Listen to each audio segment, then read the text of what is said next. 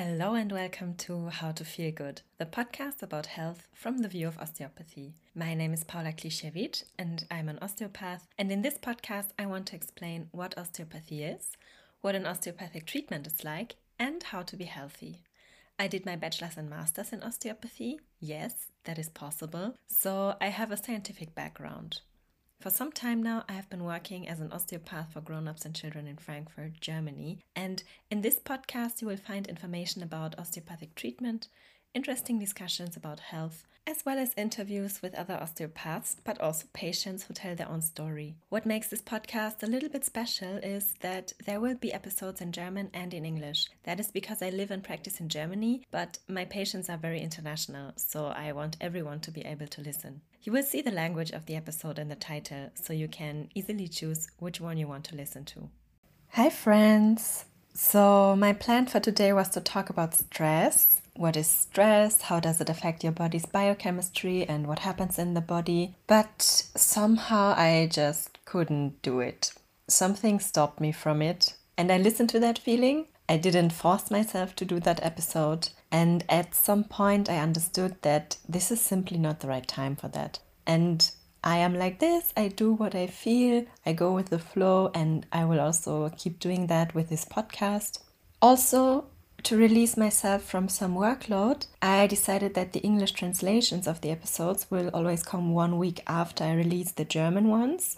I mean, you get to know me here a little bit, and one of my worst traits is that I always want too much too soon. And right now, I'm learning to be more patient and to be a little bit more lenient with myself because things can take time sometimes. Okay, but of course, this episode also has a topic, and in a way, it has to do with stress because today I want to talk about trauma. Trauma is stress, but it is a special form of stress. Let me explain. Today I will use the source Öffentliches Gesundheitsportal Österreichs, which is the official Austrian healthcare portal. They have summarized trauma quite well, and I was lazy to look for my old university notes about trauma. Of course, this website is in German, so I will just translate everything myself. If you speak some German or want to run a translator, I will link the website in the episode description. Okay, so what is trauma? Trauma is a abnormal psychological situation triggered by an overwhelming event. So I already want to add something to this sentence. A trauma is an abnormal psychological and physical reaction.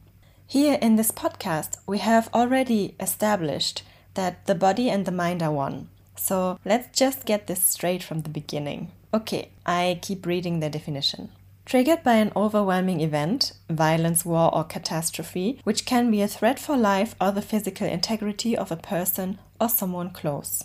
The traumatic event does not always have to be outside of normal human experiences.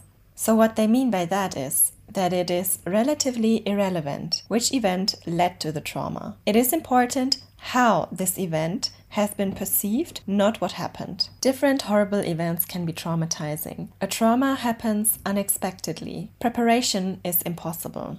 Affected persons experience extreme fear, loss of control, and helplessness. Most people cannot process these situations of extreme helplessness. Their coping strategies are not sufficient to deal with a situation like this. Literally, their world shatters. In situations of big stress, humans have the instinctive impulse to either fight or flight. If both is not possible, the situation seems hopeless.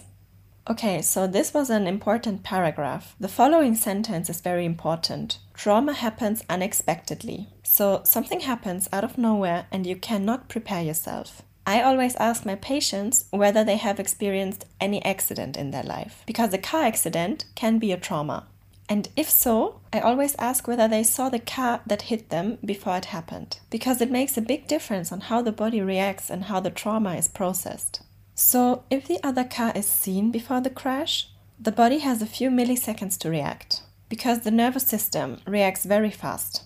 And the body's reaction is hypertension. Everything tenses up, one gets very hard, and all muscles become tense. This is a protection mechanism of the body which prevents important organs to be damaged. Our biology is pretty smart actually. If we can't prepare ourselves, so if we don't see the car coming, for example, this protection reflex cannot happen. And the event, in this case the collision, hits us ruthlessly. And the feelings that correlate with that are extreme fear, loss of control, hopelessness, and extreme helplessness. And the problem is that one finds himself in a stress situation that one is not able to withstand.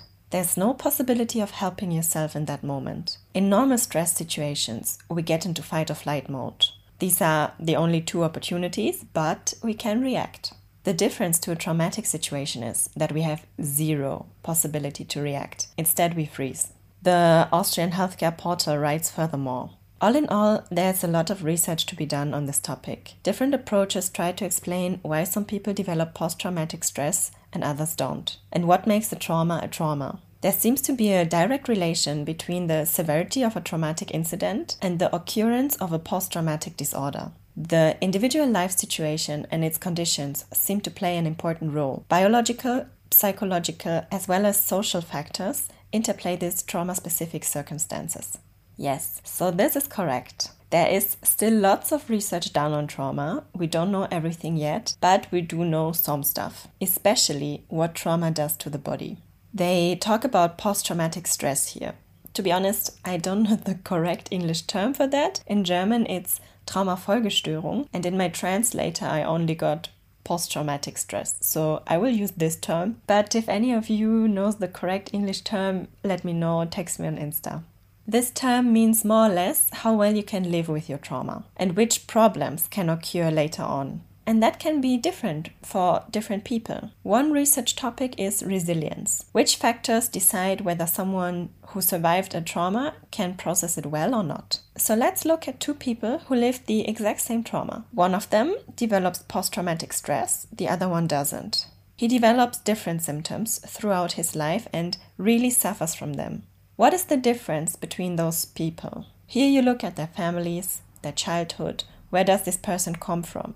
Which experiences did they make? And you also look at factors like predispositions, and that is called epigenetics. The authors write Research shows that influences before and after birth, as well as later life circumstances, have an impact on genetics. This is called epigenetics, but we need way more research on that. But epigenetics can explain why traumas can be inherited for generations, for example, war traumas. Yes, so there's still a lot of research done on epigenetics and resilience. Also, these fields of research are quite new. There's still a lot of room there. But what we know, trauma can be inherited. So, when we say that trauma manifests in the body, and I will talk about that later, then we can say that this manifestation goes into your genes. So, this trauma imprint goes quite deep and changes the expression of your genes. Our genetical expression, so which genes are read and expressed, highly depends on our behavior in our life. I hope that all of you learned that in biology class because this is not our topic for today. But what is relevant? If your family is somehow traumatized, it is possible that you still carry these traumas inside you, and therefore you feel horrible, although maybe nothing that horrific happened to you. And if you then experience a trauma yourself, it can simply be too much. I will skip some parts now. Let's keep reading. Stress is biologically useful, but extreme and long term stress can badly affect the body and the soul. In this case of trauma, we are talking about extreme stress that also creates long term changes in the brain. In acute or massive stress situations, the stress processing system can be overwhelmed. As a result, we can develop post traumatic stress. For example, frequent reliving of the trauma, nightmares, being in a constant state of alarm, massive fear, or numbness and stupor. This is a normal reaction to an exceptional event. Neurobiological processes and stress regulation play an important role in that. For example, you can find changes in the brain structure and brain metabolism after a traumatic event like war, accidents, civil catastrophes, violence, and childhood trauma. Due to an excessive release of stress hormones and stronger activation of the sympathetic nervous system, one can be stuck in a physiological overexhaustion, for example, higher pulse, high level of stress hormones, sleeping disorders. This also has an impact on memory capacity. Yes, so a trauma is an intense stress situation that cannot be processed, and a change of brain structure can happen. This happens especially with early childhood trauma, so the brains of traumatized people are different than the brains of non traumatized people. But the body also changes, and here fascia comes into play. I already introduced fascia to you, so if you haven't yet, go listen to the fascia episode after this one. If we cannot handle an emotional stress situation, so if we experience a trauma, we will save that in our connective tissue, so in our fascia. And that's why we say that fascia has an emotional memory.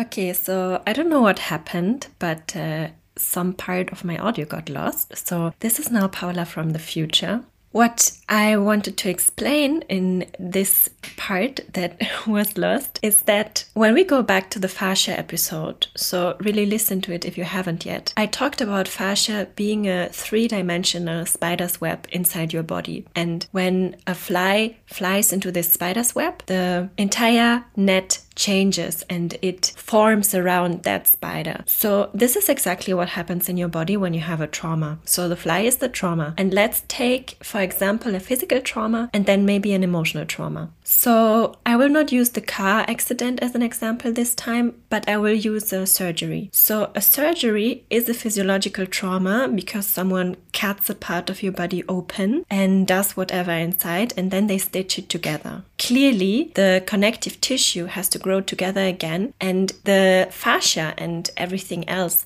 around that like stitches and around that cut it will form exactly in the way as like when a fly flies into the web so here this is a very plastic example of how your body forms around a trauma that is in this case physical trauma now with emotional trauma it is a little bit different, but more or less the same, because in both cases you have this reaction with a fly that is very punctual. So it is in a specific place in your body, like the surgery is a very good example for that. And also, you have a global reaction of tensing up, which I will explain right after this. But also with emotional trauma, it happens that, for example, let's use sexual abuse Okay, it's also a physical trauma, but let's use that now. With sexual abuse, it can happen that your pelvic floor muscles, for example, they tense up after a result. So they become really, really hard. And even the tissue can, can change in a way because when muscles cramp for a very long time, the tissue changes. And this is an, another example where with an like emotional trauma, your body changes and forms itself around this trauma. I'm not sure if this is the best example because I just realized that sexual trauma is also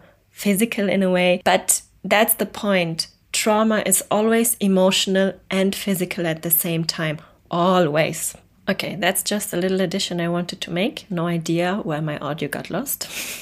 Let's keep going with the script.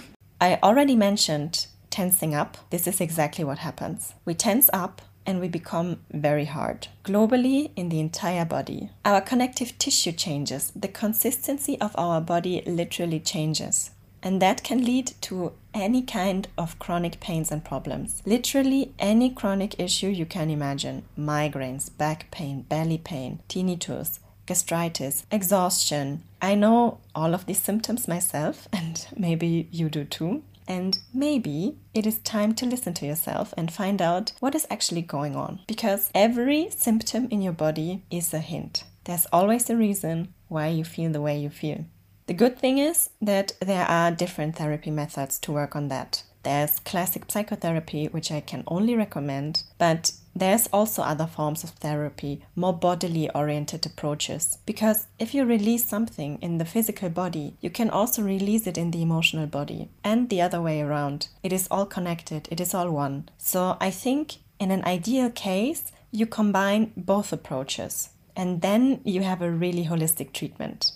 Now, there's something that I want to add because I know that in this episode I kind of muddled up emotional and physical trauma. But the thing is, the difference is not really important because the body's reaction is the same and the physical treatment approach is also similar. You can imagine it is like a vicious circle. If you experience an emotional trauma, it will always affect the body. And if you experience a physical trauma, like a car accident, it will always affect your psyche in a way. So the treatment approach is similar, and I really think that if you combine a form of psychotherapy with a form of physical therapy and work with this problem from both ends and release the emotional trauma and the trauma that manifested in your body, this is a very smart treatment approach. That was it for today. Have a good time. Bye. If you're interested to learn more about health and osteopathy, go and follow this podcast. If you want to see more from me, follow me on Instagram at paula.klischewitsch. And if you are in Frankfurt and want to book an appointment with me, go to the link in the description or to www.polewsky.de.